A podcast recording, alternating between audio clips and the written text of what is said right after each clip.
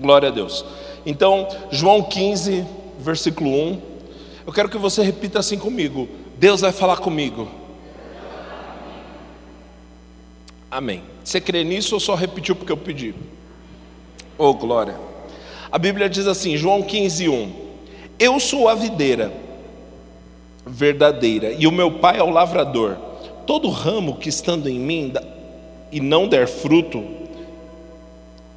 todo ramo que estando em mim não der fruto, ele corta, e todo que dá fruto, ele limpa para que produza mais fruto ainda. Vocês já estão limpos por causa da palavra que eu lhes tenho falado. Permaneçam em mim, e eu permanecerei em vocês. Como o ramo não pode produzir fruto de si, de si mesmo, se não permanecer na videira, assim vocês não podem dar fruto, se não permanecerem em mim. Eu sou a videira, vocês são os ramos. Quem permanece em mim e eu nele, esse dá muito fruto, porque sem mim vocês não podem fazer nada.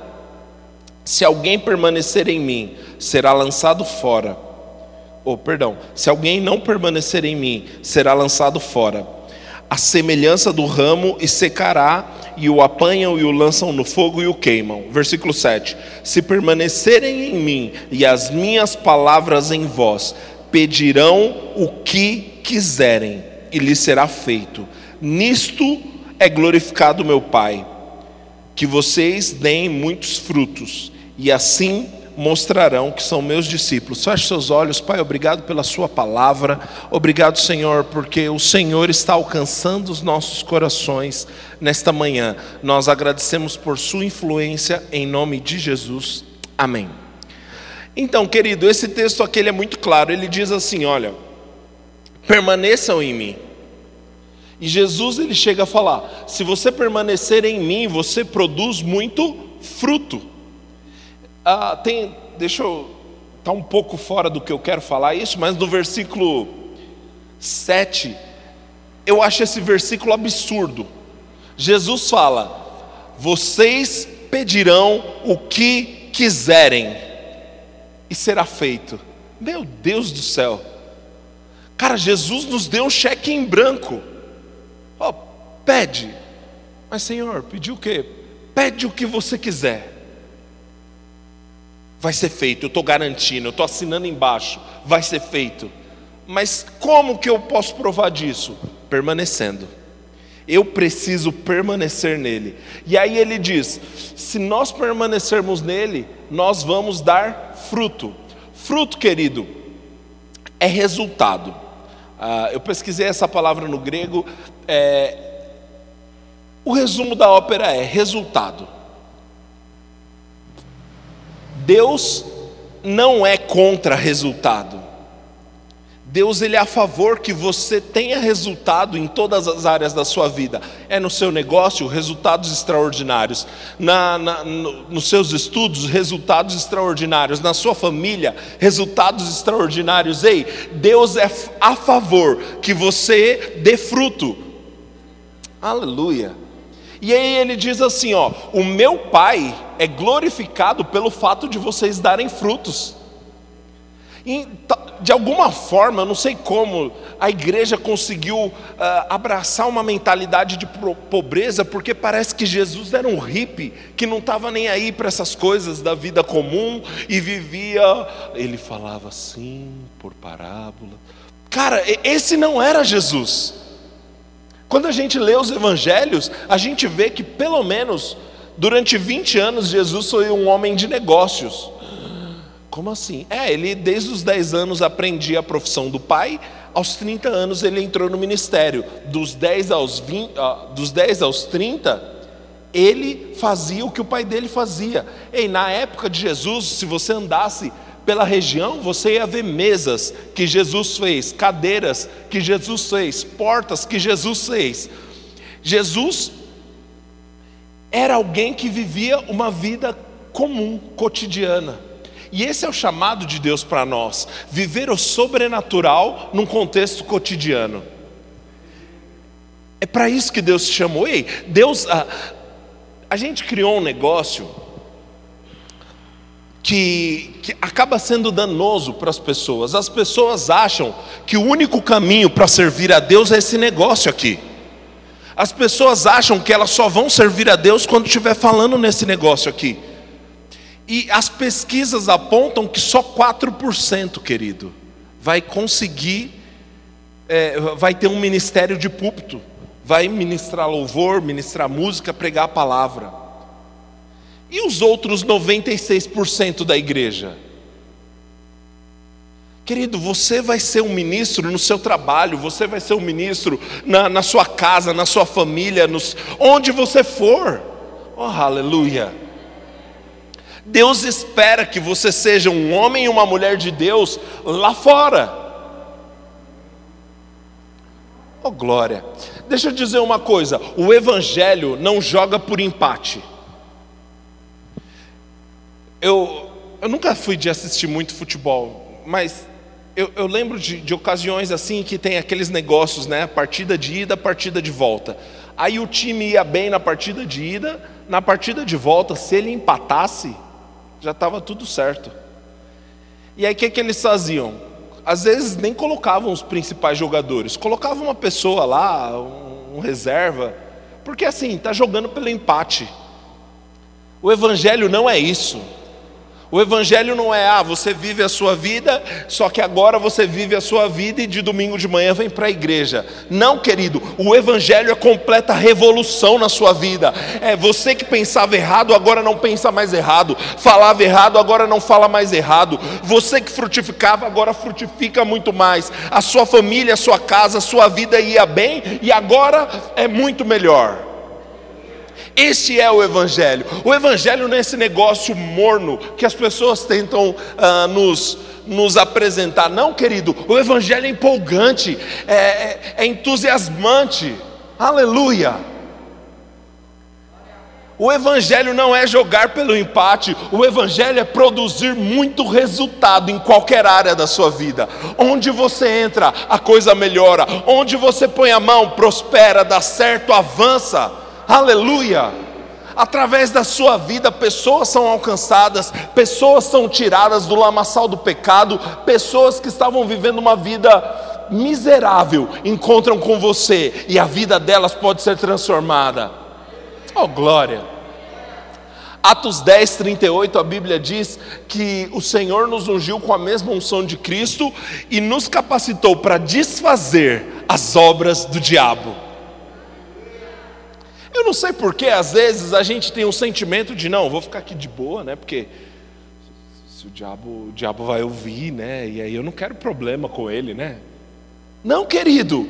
Esse é nosso chamado, destruir o que ele faz. Oh glória. O diabo tem que saber que nós chegamos no Sapopemba, a palavra da fé chegou nesse lugar e agora ele perdeu. Oh glória! É a mesma coisa com a sua família. Que história é essa do diabo querer trazer divisão, contenda, briga, derrota na sua casa? Não, na sua casa não. Aleluia. Aí você precisa tomar a, a sua autoridade, ficar de pé e falar: epa, aqui não. Aleluia. Isso é o Evangelho. Frutificação em todas as áreas. Ele ele espera que você tenha resultado, querido, em tudo que você está fazendo. Ele te capacitou para ter resultado. Agora, para isso, você precisa permanecer. Para gerar fruto, para gerar resultado, tem que permanecer. Deixa eu dizer uma coisa: o Evangelho não é miojo. Não, não fica pronto em três minutos. Aleluia. Leva tempo, é uma construção. Mas que caminho maravilhoso é o Evangelho. A cada dia melhor, a cada dia melhor. Ontem eu tive a oportunidade de ir na igreja que eu fui, que eu conheci a palavra da fé, né, no Verbo da Vida de Guarulhos. Cara, como eu amo aquele lugar, como eu amo aquela gente, como eu amo aquele povo, que, que Deus me apresentou essas verdades lá, servindo no grupo de jovens, carregando umas cadeiras, lavando o chão. Que coisa preciosa, querido. E desde aquela época, graças a Deus, a minha fome continua a mesma, a minha empolgação continua a mesma. Ei, Deus te livre, Deus me livre de ser uma pessoa com cara de ah, eu já sei. Isso é a maior derrota que pode existir na vida de um cristão. Você está diante de uma ministração da palavra de Deus e fica, hum, eu já conheço esse texto. Medíocre. Querido, Pessoas que amam ao Senhor estão com fome. Ei, eu já ouvi esse texto a vida inteira, mas eu quero ouvir de novo, porque é a palavra de Deus e a palavra de Deus me transforma. Isso é permanecer. Permanecer é não soltar o cabo, não. Os irmãos, os irmãos pentecostal já lembram do, do das canso, dos corinhos, né? Aleluia. Querido, o evangelho é não retroceder. Evangelho é não afrouxar. Eu tenho um amigo, foi meu professor do Remo, ele falava assim, ele é nordestino, ele falava assim: Evangelho não é para caba frouxo. É isso aí. Requer coragem, requer engolir o seu orgulho, requer pedir perdão quando você acha que não fez nada de errado. Oh, glória! Porque ser corajoso, ser valente para enfrentar os outros é fácil. Agora eu quero ver ser valente para trazer a sua carne em sujeição e falar: ei, me perdoa. Isso é o Evangelho. E a capacidade para produzir esse tipo de fruto vem de permanecermos. Permaneça, querido, no lugar onde Deus te plantou, fazendo o que Deus te pediu para fazer. Tem vezes que vai parecer que nada está acontecendo, mas só parece. Cara, eu já estou aqui há tanto tempo, fazendo isso há tanto tempo, estou vendo diferença nenhuma. Querido, permaneça, permaneça.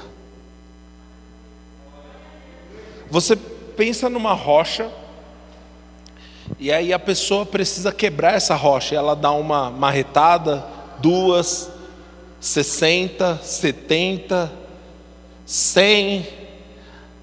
Na centésima primeira, a rocha fende. Eu te digo, eu te pergunto, foi a centésima primeira marretada que, que fendeu essa rocha? Foram todas.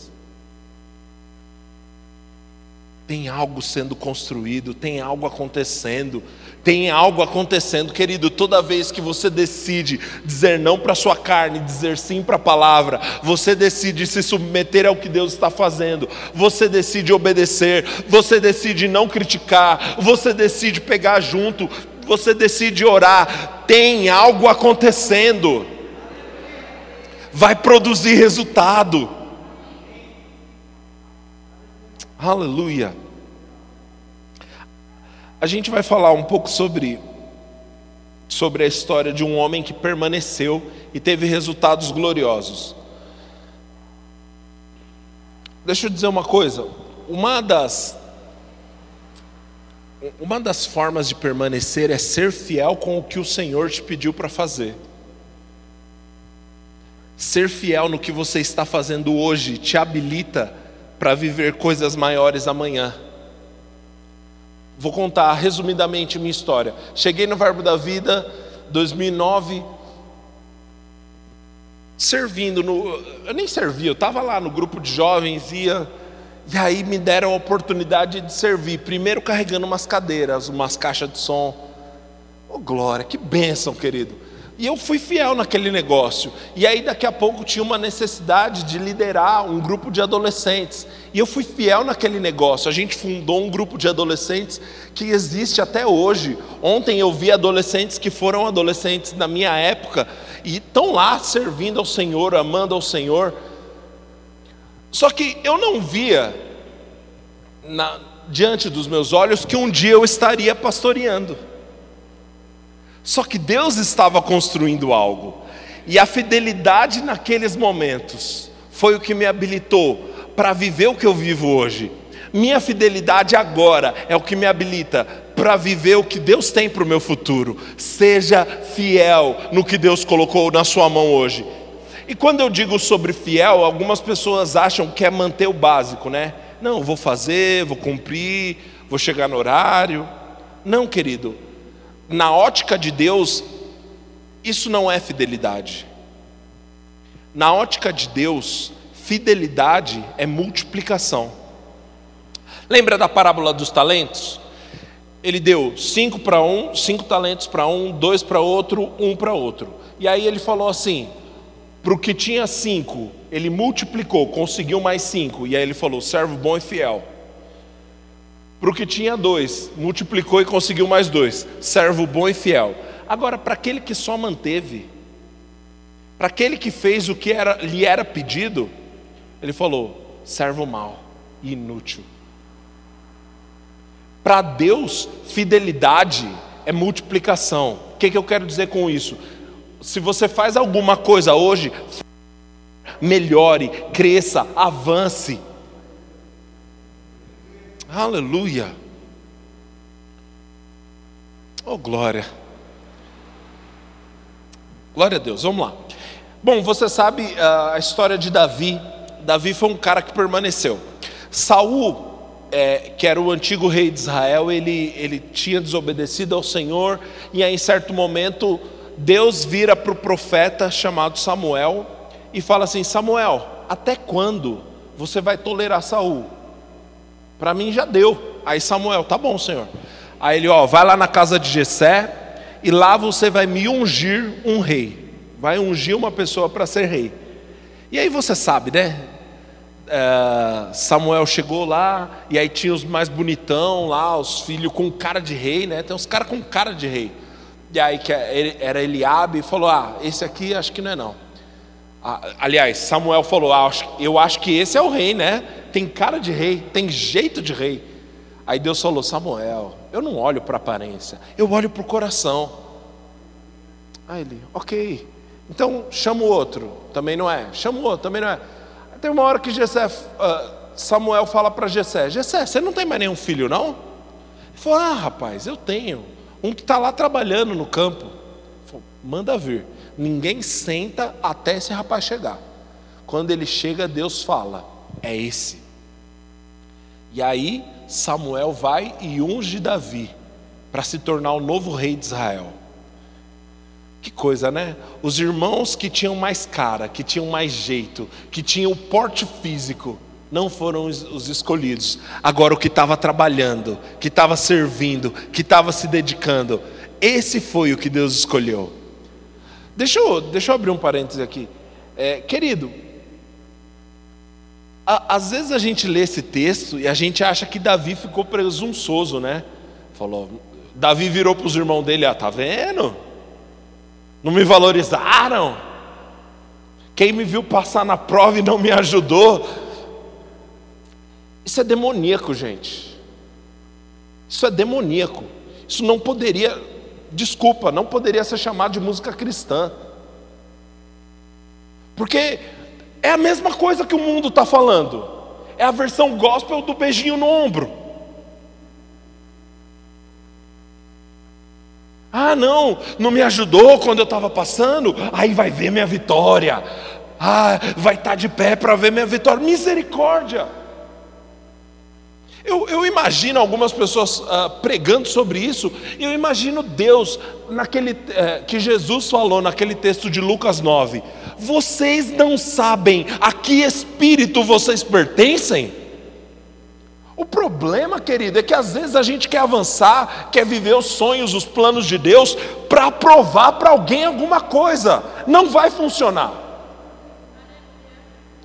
Enquanto você não ajustar suas motivações, enquanto você não afinar e alinhar suas motivações, Deus não te levanta. Aleluia. E aí, Davi era um cara que estava com o coração alinhado. Então ele foi ungido rei de Israel. Os estudiosos eh, afirmam que do tempo que Davi foi ungido até ele sentar no trono, passaram-se de 16 a 18 anos. Uau!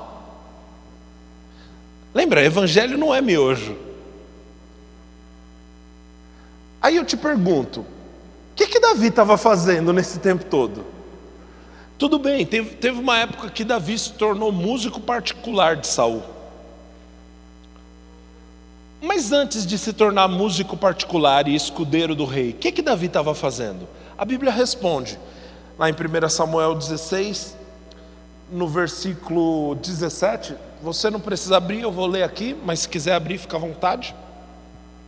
E Saul disse aos seus servos: Procurem um homem que saiba tocar bem harpa e tragam-no para cá. Um dos moços disse: Conheço o filho de Jessé, o belemita, que sabe tocar harpa. Ele é forte e valente, homem de guerra, fala com sensatez e tem boa aparência. O Senhor Deus está com ele. Saul enviou mensageiros a Jessé dizendo: dizendo: Mande-me o seu filho Davi, aquele que está com as ovelhas. Aleluia. Ei, ei, peraí, peraí, peraí. O profeta, o cara de Israel, acabou de chegar e ungiu ele como novo rei. Sabe o que ele foi fazer logo na sequência? Cuidar das ovelhas. O problema, querido, que às vezes a gente recebe uma palavra, uma profecia, e a gente fala: ah, não quero mais essas coisas, não. Está na hora de eu entrar no meu chamado, no meu ministério, porque Deus tem coisas grandes para mim. Ei, as coisas grandes que Deus tem para você vão se manifestar enquanto você é fiel no que Deus colocou na sua mão hoje. Aleluia. Aí estava ele lá, cuidando das ovelhas, tocando a arpinha dele, louvando ao Senhor. Ao ponto de uma pessoa passar, rapaz, esse menino aí merece ser indicado para se tornar o músico particular do rei. E foi o que aconteceu. Ele se tornou escudeiro do rei. Olha só, mais uma promoção. Só que Davi, agora ele poderia falar: Ó oh, pai, muito trabalho lá no palácio, né? eu tenho que ficar tocando para o rei, é um trabalhão. Escolhe outro aí para cuidar das ovelhas. Não, Davi não. A Bíblia diz que, no, no capítulo 17, diz assim: que Davi voltava todos os dias para cuidar das ovelhas de seu pai. Mesmo depois de ter sido promovido, ele continuou fazendo aquilo que Deus chamou ele para fazer. Querido, se Deus colocou alguma coisa na sua mão, faça. Ah, mas pastor, eu acho que já, já foi essa fase. Querido, enquanto Deus não falar para parar, você continua fazendo. E por permanecer, você vai frutificar. Por permanecer, você vai dar resultado. Você lembra quando, quando Davi chegou para falar para Saul que ele ia enfrentar Golias? Ele chegou assim. Bom, para quem não sabe a história, né? É, Golias era um gigante que estava afrontando os exércitos, de, os exércitos de Israel. E aí Golias estava falando assim: Ué, não tem homem em Israel para me enfrentar, não? E o exército de Israel estava com medo.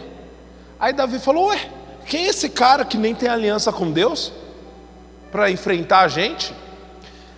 E aí Davi, o que, que ele fez? Ele chegou para o rei: Rei, eu vou enfrentar. E aí o rei falou: Você é só um menino, para, para com isso. Ele vai soprar, você vai voar, rapaz. Não, não falou isso, não, né? Mas você é só um menino. Daí ele falou: Rei, deixa eu te falar. Eu estava cuidando das ovelhas do meu pai. Ei, ele estava trabalhando. Amém, amém. Eu estava cuidando das ovelhas do meu pai. Veio um urso. Eu matei o urso com a mão. Veio um leão eu matei o leão. Agora, eu te pergunto: faz algum sentido um homem conseguir matar um leão e matar um urso? Cara, não faz sentido nenhum. Agora, um homem debaixo de uma unção, ele pode matar um leão e um urso? Então, a unção que você recebeu hoje, a palavra profética que você recebeu hoje, é para que você opere ainda melhor no que você está fazendo hoje, e isso vai te dar uma galeria, vai te dar histórico, conhecimento, experiência, para quando você chegar na posição de sentar no trono. Aleluia. Você vai enfrentar algumas coisas hoje, querido, mas por estar debaixo de uma unção, a coisa vai funcionar. E lá na frente você vai lembrar: graças a Deus, porque eu fui treinado. Ei, Deus está te treinando. Deus não quer mais simpatizantes do Evangelho. Ah, não, eu curto a igreja, legal. Aquele pastor lá fala, fala engraçado. Eu, eu curto, a igreja é legal. Não, querido. O evangelho não é isso, não é entretenimento. Esse negócio é para revolucionar a sua vida. O problema é que nós vivemos numa geração onde tudo é instantâneo e às vezes a gente entra na igreja e como a coisa não acontece em um mês, a gente sai fora.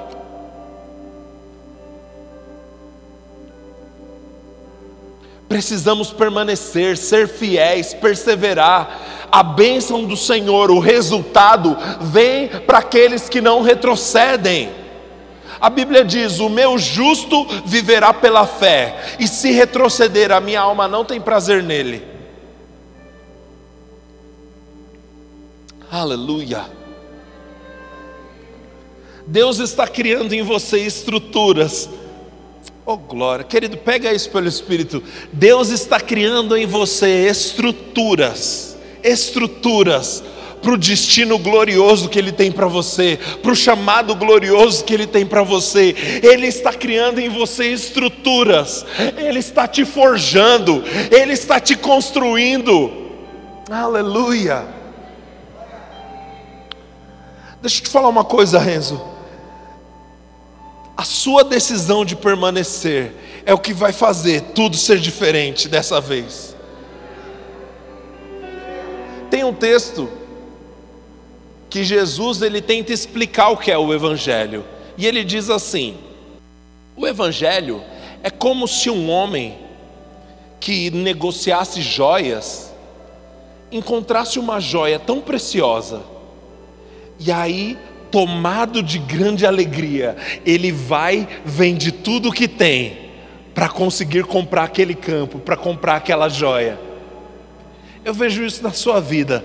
Você encontrou algo que faz sentido viver. Você encontrou algo que faz sentido abrir mão de todo o resto. É por isso que tem tanta mudança na sua vida. Você decidiu permanecer, decidiu ser fiel quando não é confortável.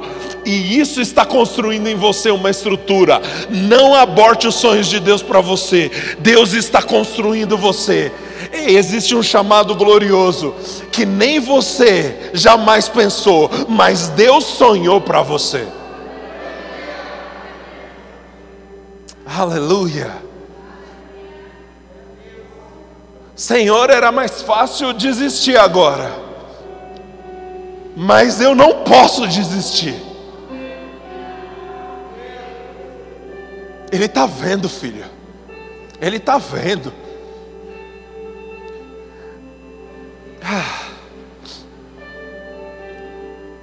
vai ser o que ele falou, do jeito que ele falou.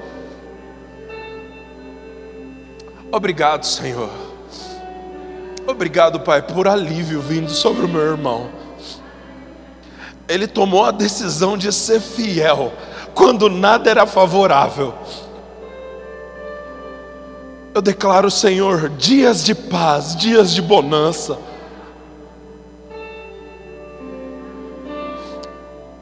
o Senhor, colocando ele no lugar onde o Senhor já ouvia. Obrigado, Senhor. Recompensas da parte de Deus. Portas abertas em nome de Jesus. Conexões do Espírito. Porque decidiu ser fiel. Porque decidiu dizer sim para a vontade de Deus e não para as próprias vontades. Deus honrando Obrigado, Pai. Aleluia, aleluia. Ei, o Evangelho é isso.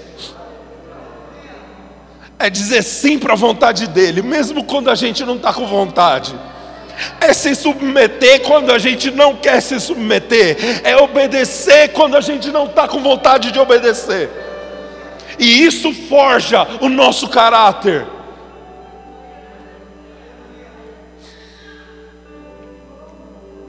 Oh, aleluia. O Senhor quer nos encontrar fiéis, querido, permanecendo nele, tendo Ele como a nossa motivação, tendo Ele como o nosso galardão, nossa recompensa. Chegar nesse lugar onde nada mais seja importante a não ser obedecê-lo. Aleluia, aleluia. Deus está construindo histórias tão maravilhosas nesse lugar. Pessoas que viviam uma vida e era mais fácil eu abrir mão, mas eu decidi levar a sério.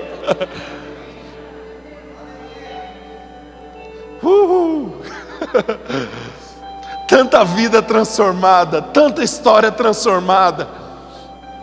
Deus vai te usar para alcançar tanta gente, querido.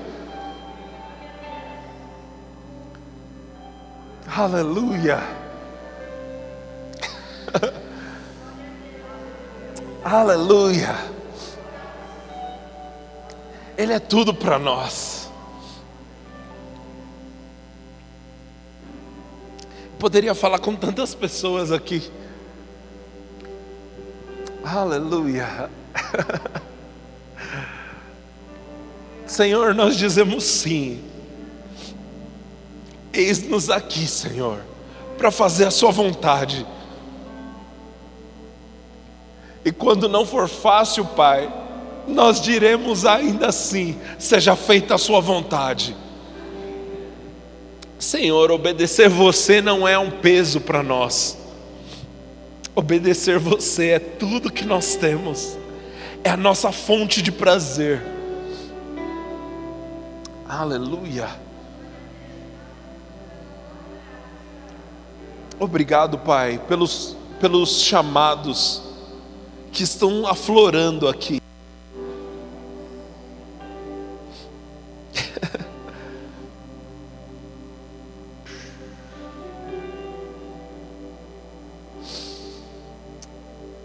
chamados que estão aflorando nesse lugar, mas não para ser visto, não para ser notado, mas para te obedecer para ser o que o Senhor sonha. Aleluia.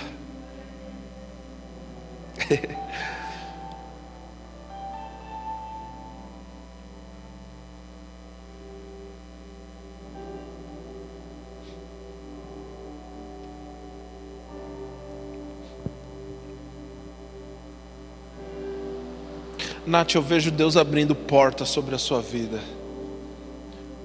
Você não retrocedeu. Cara, é tudo novo. O matrimônio, a maternidade, uma igreja nova, quanta coisa. Mas você decidiu permanecer no que Deus te falou. Tem recompensa da parte de Deus. As pessoas nem sabem o que você tem que enfrentar tem coisa que o Eric nem faz ideia que você tem que enfrentar. Batalhas internas, mas você decidiu não abrir mão.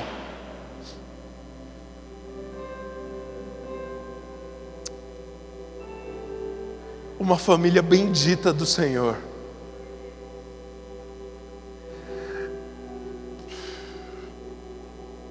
Ah, eu vejo jovens casais vindo se aconselhar com vocês. Vai chegar a hora. Senhor, o que, que eu vou falar? Eu nem tenho muito jeito. Fala do que você viveu. Quando você decidiu obedecer ao Senhor, amar o Senhor, e Deus restaurou tudo. Uma inspiração para outros. Aleluia, aleluia. Querido, Deus está fazendo tanta coisa na nossa igreja. oh, aleluia. Ah, mas o pastor não falou direto comigo. Ei, você está recebendo direto de Deus.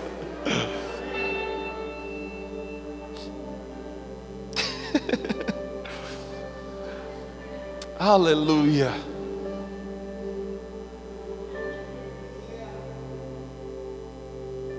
Tem tanta coisa, irmã Isabel, que você gerou nesse lugar. Deus não deixa nada passar desapercebido. Ele ouviu cada uma das orações, das intercessões, daquilo que você gerou, e é por isso que Deus pode alcançar tanta gente. Mas não para em você está vindo sobre você agora uma graça para reproduzir. Reproduzir o que? Reproduzir essa mesma fidelidade para a vida de oração, reproduzir essa mesma pegada para orar, para gerar, para amar, para gerar no reino do Espírito. Outras pessoas aqui vão tocar nessa unção que começou com você. Deus vai levantar outros Vão ter dias, minha irmã, que vai ser como Moisés, o braço está querendo abaixar, mas Deus vai levantar um Arão e um Ur para segurar os seus braços. E vamos gerar uma revolução para essa região através da oração. Aleluia! Deus está fazendo algo, querido. Deus te plantou nesse lugar, não só para você estar em mais uma igreja, Deus te plantou nesse lugar para mudar a história dessa região. São 500 mil habitantes nessa região que serão impactados por essa palavra. Aleluia! Oh glória, só Deus poderia fazer isso, só Deus poderia fazer isso.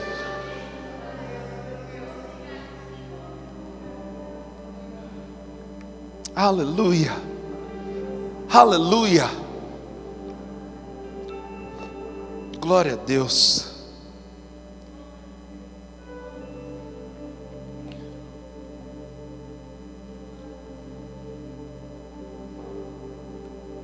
Oh, glória.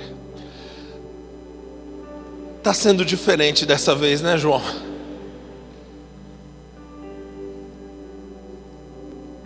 Tem tanta coisa que vai acontecer. Algumas você já viu no espírito e é por isso que tem essa sede mesmo.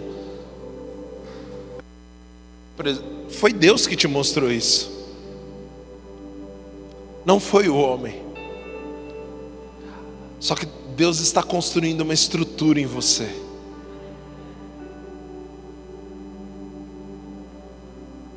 Para que quando você estiver naquele lugar, naquela posição, você vai poder falar: Ei, eu já matei um leão e já matei um urso, estou pronto. Permaneça, meu irmão. Tem uma história que Deus está construindo através de você.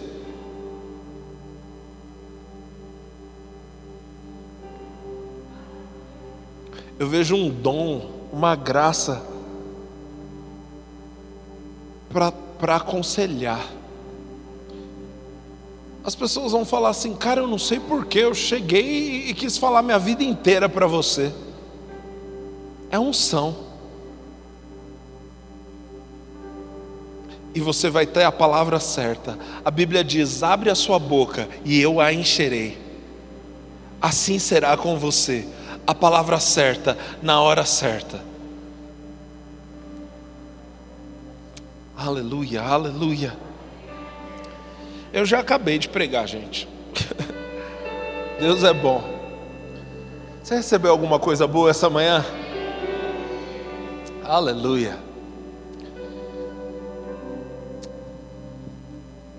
Querido, ontem quando eu fui lá no lá em Guarulhos, eu fiquei lembrando de dez anos atrás Todos os meus amigos que serviam comigo lá na igreja, hoje tem gente sendo diretor do Rema lá na África, tem gente pastoreando em Arujá, tem gente em Campina Grande, tem gente espalhado pelo Brasil, e era só um grupo de meninos querendo obedecer a Deus.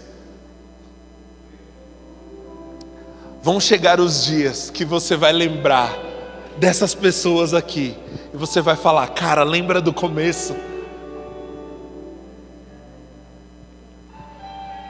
Deus está trazendo aumento, Deus está trazendo crescimento, e esses dias ficarão marcados os pequenos começos. Aleluia. Aleluia. Você pode render graças ao Senhor um pouquinho? Senhor, obrigado. Obrigado, Pai.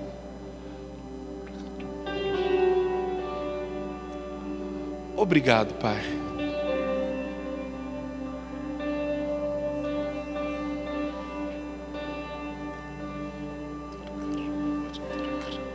Oh, Senhor, você mudou a nossa história e nós decidimos, Pai, permanecer. Aleluia.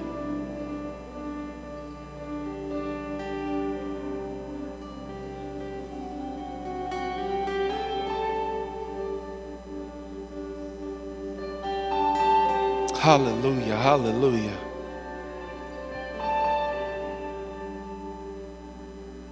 Aleluia. Glória a Deus. Obrigado, Senhor.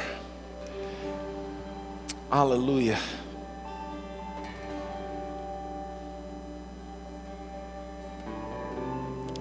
Nazaré, deixa eu dizer uma coisa para você. Tem algo acontecendo. Tem algo acontecendo. Está acontecendo. Está acontecendo. Permaneça. Deus está mudando. Não digo que Deus está mudando Ele mesmo, Deus está mudando as circunstâncias. Senhor, eu não estou vendo nada. Permaneça, permaneça. Está acontecendo. O que Deus falou, Ele é fiel para cumprir. Aleluia, aleluia.